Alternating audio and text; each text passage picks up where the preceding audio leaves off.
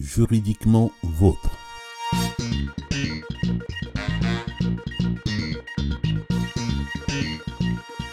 Le droit est notre affaire. Notre affaire à tous. Bienvenue dans le podcast juridique du professeur Akanji Kombe. La Constitution et nous. Notre rendez-vous d'aujourd'hui est une suite. La fois précédente, nous avions abordé le même sujet et nous avions alors retenu que le principe de la Constitution, je veux parler bien sûr de la Constitution démocratique, est qu'elle est plus qu'une loi, simple loi de l'État, qu'elle est une émanation de nous-mêmes en tant que collectif national, en tant que peuple. Et à partir de là, nous nous sommes demandé quelles conséquences il fallait en tirer sur le plan de la procédure constituante. Autrement dit, comment faire en sorte que les procédures d'établissement de nos constitutions permettent de rendre précisément compte de ce que nous voulons. De ce que nous voulons, nous, plutôt que tel ou tel chef, plutôt que tel ou tel expert ou groupe d'experts. Pour aujourd'hui, je vous propose de nous intéresser au contenu même de la Constitution. Sur ce point, je me dois de souligner immédiatement que la conséquence nécessaire de ce que nous avons dit jusqu'à présent est que c'est dans ce contenu que devrait se manifester le lien intime, si lien intime il y a, que nous avons avec notre loi fondamentale.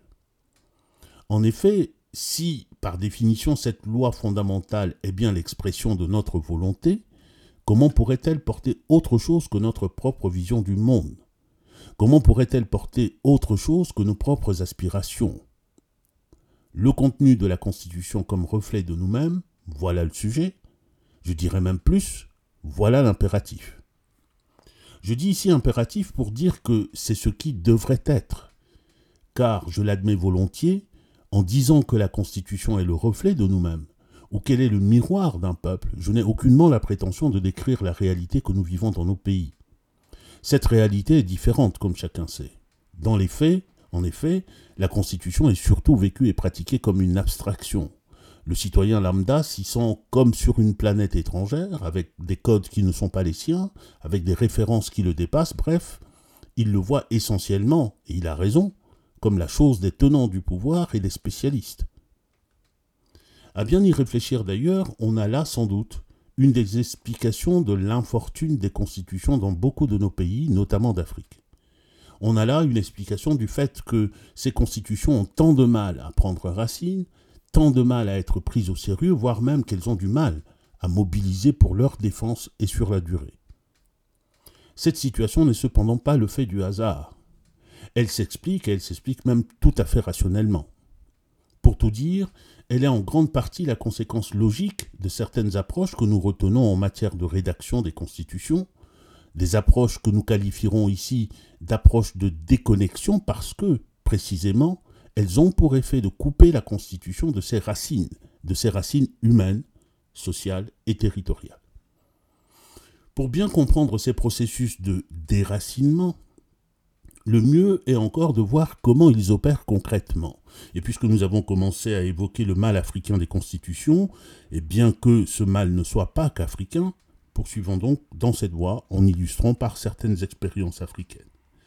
Et qu'observe-t-on on s'intéresse à ces expériences africaines Eh bien, on observe d'abord que nos rédacteurs de constitution se sont pour la plupart mis dans l'idée qu'il y avait des modèles et qu'ils étaient dans l'obligation de suivre ces modèles. Ils se sont par ailleurs convaincus que ces modèles proviennent forcément d'ailleurs, par exemple de la France s'agissant des pays issus de la colonisation française. On ajoutera que ces modèles sont censés fournir des solutions clés en main entre lesquelles il ne reste plus qu'à choisir. En effet, pour savoir quelle solution convient, c'est-à-dire quel type de disposition il convient d'introduire dans la Constitution, quelle architecture institutionnelle il convient de mettre en place, etc., rien de plus simple. Il suffit de faire une série de choix initiaux, dont les trois principaux suivants. République ou monarchie? Régime présidentiel, parlementaire, semi-parlementaire ou régime semi-présidentiel? Constitution souple ou constitution rigide Voilà comment, en règle générale, on conçoit la problématique constitutionnelle. Mais posons-nous alors immédiatement la question suivante. notre citoyen lambda peut-il participer à un choix qui est posé dans ces termes? Évidemment non. Car ces notions abstraites de république ou autre, de régime parlementaire ou autre, de constitution rigide ou autre, ne lui parleront absolument pas. Du coup, l'affaire de la rédaction de la Constitution devient une affaire des seuls spécialistes, qu'ils soient juristes ou politiques rompus au mécanisme juridique. Et la bataille qui va s'engager devient une bataille d'experts, lesquels experts vont rivaliser à qui mieux que l'autre va proposer la meilleure traduction juridique du système voulu. Et c'est ici que la première déconnexion s'opère, dès l'origine, à travers les questions auxquelles la Constitution à venir est censée répondre, à travers cette formulation, comme je viens de le montrer, des enjeux de l'exercice constituant. La deuxième déconnexion n'est d'ailleurs pas loin. Elle tient au fait que les architectures juridiques institutionnelles que l'on proposera sont tirées précisément de nos fameux modèles. Et gare à vous, s'il vous vient l'idée saugrenue de proposer autre chose, une institution, une procédure, un mécanisme par exemple, tiré des pratiques ou des traditions locales. L'expert vous regardera sans doute de haut et vous répondra sûrement que votre proposition est hors sujet, euh, qu'elle jure avec le modèle et que vous feriez mieux de la remballer. L'exclusion du citoyen lambda du débat est l'effet immédiatement visible de cette approche de la chose constitutionnelle. Mais elle n'est que la partie immergée du problème. Le problème de fond, il est que cette manière de concevoir la Constitution procède d'une profonde incompréhension, voire même d'une profonde ignorance des processus constituants tels qu'ils se déroulent, y compris dans les États qui sont pris pour modèle. Prenons le cas du système constitutionnel français si souvent recopié sous nos cieux. En le scrutant plus attentivement, qu'est-ce qu'on constate? On constate que la Constitution y a toujours été conçue pour répondre à un double postulat que l'on peut formuler simplement de la manière suivante. D'un côté, le postulat du plus jamais ça, et de l'autre, le postulat du gouverner autrement et mieux. Qu'est-ce que cela veut dire? Eh bien cela veut dire que chacune des constitutions de ce pays est enracinée dans son histoire propre. C'est de cette histoire qu'elle va tirer les leçons pour établir un nouveau régime politique, pour bannir une certaine organisation institutionnelle ou en promouvoir une autre, pour introduire de nouvelles pratiques, pour introduire certains mécanismes juridiques ou certaines dynamiques juridiques, telles que par exemple la dynamique de la protection des droits de l'homme. Mais le mieux encore, c'est de prendre trois exemples pour le montrer concrètement. Le premier exemple est tiré de la première constitution révolutionnaire française, avec l'innovation formidable qu'a été la Déclaration des droits de l'homme et du citoyen de 1789. Il est intéressant de noter ici qu'avec toute la prétention que cette déclaration a d'énoncer des droits universellement valables, elle est d'abord et essentiellement une réaction du peuple français à son passé de gouvernance, à savoir l'Ancien Régime. De fait, lorsque les membres de la nouvelle Assemblée nationale française évoque dans cette déclaration, je cite, l'oubli ou le mépris des droits de l'homme, ou encore, je cite, les malheurs publics et la corruption des gouvernements, ce qu'ils décrivent, c'est ce qu'ils ont connu avec l'Ancien Régime. Lorsqu'ils affirment la nécessité de contrôler désormais les actes du pouvoir législatif et ceux du pouvoir exécutif, ils se positionnent encore en réaction à l'Ancien Régime où ces pouvoirs, spécialement le pouvoir exécutif d'ailleurs, étaient hors de tout contrôle comme en atteste cette formule que l'on impute au roi Louis XIV, l'État, c'est moi. Mais surtout, surtout, ce que je voudrais, ce sur quoi je voudrais insister, c'est que les droits qui sont proclamés par l'Assemblée nationale française en 1789 le sont sur la base des cahiers de doléances.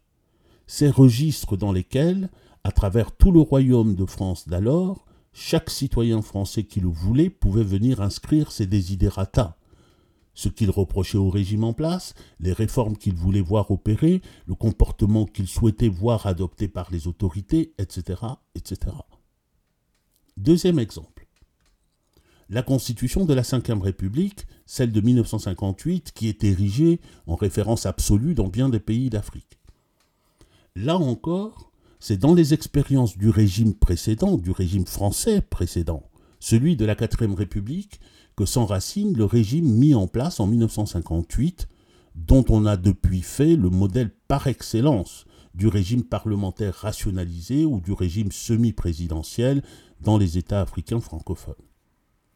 Les pouvoirs accrus et à certains égards extraordinaires qui sont conférés au président de la République dans cette constitution de 1958. Le rattachement partiel de l'institution du Premier ministre au président de la République.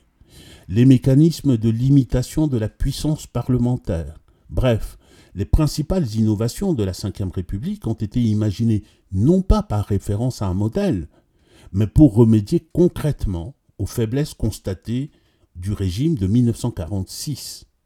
Et au premier rang de ces faiblesses constatées, il y avait l'instabilité gouvernementale chronique, songez donc 21 gouvernements en à peine 12 ans, une instabilité qui s'est avérée source d'impuissance gouvernementale, et ceci à un tournant crucial de l'histoire de la France, celui des décolonisations. C'est à cela que l'on a voulu remédier, et ce cela était français. Troisième et dernier exemple, technique celui-ci, la récente innovation constitutionnelle de la question prioritaire de constitutionnalité acquise en 2008, euh, qui, pour le dire simplement, élargit les possibilités du contrôle de constitutionnalité des lois. Voilà une réforme technique, mais qui vient répondre à une situation nationale, une pratique juridictionnelle qui s'était considérablement développée au point de faire de l'ombre à la Constitution. C'est la pratique du contrôle de conventionnalité, comme l'appellent les juristes constitutionnalistes, qui conduit les juridictions ordinaires, de l'ordre administratif ou de l'ordre judiciaire, à neutraliser les lois en vigueur sur la base des conventions internationales sans se préoccuper de la Constitution. Réforme technique certes, mais réforme qui avait un objectif ancré dans la situation nationale qui était de rétablir la Constitution à son rang. On n'en dira pas plus ici. En revanche, ce qu'il faut en retenir, c'est cette évidence qui est souvent perdue de vue.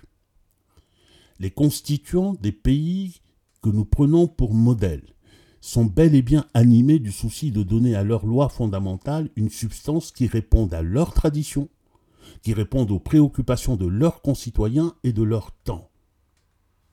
Il faut le noter pour mieux encore souligner le paradoxe.